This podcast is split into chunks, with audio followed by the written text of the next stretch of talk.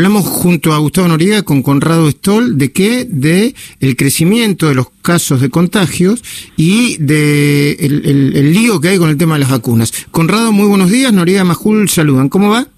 Buen día, ¿cómo va Luis Gustavo? ¿Cómo están? Muy bien. ¿Hay que preocuparse mucho antes de las fiestas o, o estamos abriendo el paraguas antes de que llueva? Luis, el título lo dijeron ustedes recién en el noticiero. Eh, la vacuna no corta la pandemia o no la cambia a corto o mediano plazo. No hace diferencia. Entonces es fantástico se haya empezado a vacunar, fantástico que mañana o pasado se aprueba la de Moderna, la segunda, que es más fácil de manejar por los menos 20 grados contra menos 80 de Pfizer, pero ustedes lo dijeron, Europa se prepara para todo este invierno, todos cierran ahora en las vacaciones, hoy Londres cierra los pubs, los restaurantes, Holanda los gimnasios, los cines, las escuelas, los negocios no esenciales, Alemania que ama los rituales de Navidad, cierra totalmente, Uruguay, está mostrando aumento Brasil, Chile y nosotros, que habíamos bajado 40% en un par de meses, no era gran cosa, ¿no? Era una meseta de la primera ola y parece que hay un aumento ahora, hay que ver si se consolida. O sea, sí nos tenemos que preocupar en seguir con las medidas que las personas pueden hacer, distancia, máscara, que el país produzca de una vez los tests eh, para identificar a los infectados y controlar esta primera ola y evitar una segunda o controlarlas por lo menos y mientras todo este despliegue, este, que es un desafío histórico de logística para la vacunación. Eh, Gustavo Noriega te está escuchando con Rado Stoll. Eh, doctor Stoll, eh, todos esos países que usted nombró, eh, que ahora están cerrando, están empezando el invierno, pero todos tuvieron una política mucho más abierta que, la Argentina. Y la Argentina, más cerrada, tuvo peores resultados. ¿Cómo se explica esto? Y, además, ¿no? Y Estados Unidos, que es un caos, una devastación, una vergüenza. Solo tomando California, California tiene, ha llegado a 10% de positividad de test, nosotros acostumbrados al 30-40, pero California con 10% están desesperados, cerrando todo, comprando bolsas para cadáveres, eso es lo que está haciendo el gobernador, y hacen 250 mil test por día con 40 millones de personas. 250 mil test por día para 40 millones de personas con un 10% de positividad. Nosotros tenemos 30% de positividad, 20 y pico largo, y hacemos, eh, hacemos unos 20 mil, 25 mil, 28 mil test por día.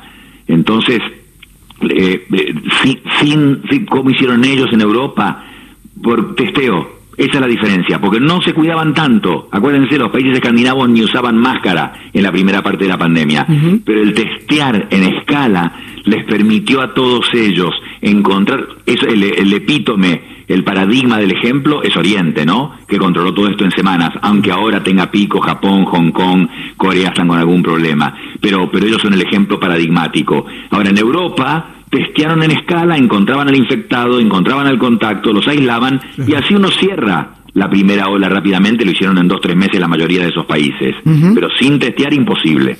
Y el tema de las vacunas, porque uno lee la información que es bastante confusa, hay que decirlo, y ayer el ministro decía, la gente de Pfizer nos pidió condiciones inaceptables, como que firme eh, la ley, que firme el contrato del presidente y que no firme una cláusula de inmunidad por el tema de la, por el tema del congelamiento, de, de, de, cómo preservar la vacuna. Eh, aparentemente la única que, que, puede servir es la vacuna rusa, pero las dosis no son, eh, son hasta donde yo leí, eh, escasas. No se sabe nada de la AstraZeneca. O sea, ¿nos podemos quedar sin vacuna con Rado Stoll en Argentina? Te, doy la explicación, no, no simplista, pero, pero, aclaremos. Primero que la cláusula esa es de inmunidad, es que en todos los países es muy común, Estados Unidos la tiene hace años, que no le puedes hacer juicio a la industria farmacéutica por una vacuna, por otros remedios que hagan mal sí, pero las vacunas no, son tan, son riesgosas son muy caras de hacer, entonces la industria preferiría no hacerlas mm. si después le pueden hacer juicio. Entonces está esa esa cláusula de inmunidad, digamos, y, menos, Y menos una que, que se está elaborando de manera urgente. En un año, en un año, por supuesto, y primera tecnología en la historia con, con genética. Pero la respuesta simplista es esta.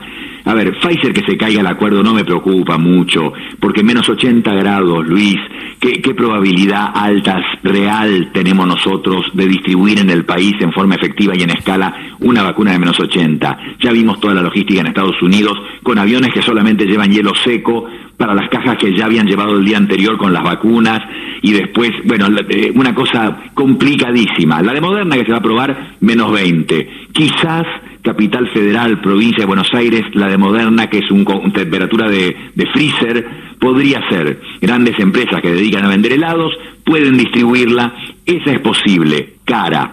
Ahí venís con la rusa, que es de un costo razonable, pero ¿qué pasó? Déjame que diga la grosería de metieron la pata. Putin la aprobó de emergencia en agosto antes de tener un solo dato publicado. El ensayo de fase 3 terminaría en mayo del 2021, pero ya la quieren aprobar ahora para empezar a venderla a los 50 países, que somos el primero, eh, publicado en el New York Times. Rusia arregla con la Argentina para venderle su vacuna. Eh, los resultados son buenos. ¿y por qué publicaron hace pocos días. ¿Y por qué decís que metieron la pata, eh, Conrado? ¿Por qué no puede Putin en agosto, antes de tener un solo dato publicado, ni siquiera fase 1 y 2, decir que le da una aprobación de emergencia? Y porque ya vacunaron 200.000 personas en Rusia cuando no han terminado el ensayo clínico. Acá un médico iría preso. Si hace eso acá en Estados Unidos, en Europa Occidental, vas preso. Usar un medicamento que está en fase de ensayo clínico y vos ya lo empezás a distribuir a la población. Entonces ya se lo han dado 200.000 personas. Pero por otro lado, déjame la buena eh, en la Universidad de Oxford ha hablado con los rusos a ver si hacen un ensayo conjunto, porque vieron que mezclar virus, los rusos usan dos virus distintos en la primera y segunda dosis, lo cual le dio la alta efectividad, mientras que Oxford usa el del chimpancé, pero el mismo, y viste que el promedio de efectividad fue 70%, no el 90 y pico. Entonces, Oxford puede llegar a hacer un estudio junto con los rusos para una mejor vacuna. Y, y Sanofi, GlaxoSmithKline y otros han tenido problemas. No dan inmunidad en la gente grande, van a tener que empezar a hacer los estudios de nuevo. Y Johnson Johnson va a terminar en febrero o marzo. Mm. Ahí está la situación de las vacunas reales. O sea, tendríamos que recibir la rusa, que ojalá la apruebe FDA o EMA, además del ANMAT, para tener seguridad total, pero por lo menos empezar con la rusa, esperando que AstraZeneca, con los varios problemas que ha tenido, pueda para mediados o fines de verano ya estar vacunando. Pero de nuevo, la vacunación, aún en Estados Unidos que ya empezó, Reino Unido que ya empezó, Canadá que ya empezó, no frena a corto plazo, no hace diferencia a corto y mediano plazo en la pandemia. Gracias, Conrado Stoll. Eh, cumplimos con el tiempo justito. Muchísimas gracias. ¿eh? gracias a vos, Luis. Muchas gracias. Buen día.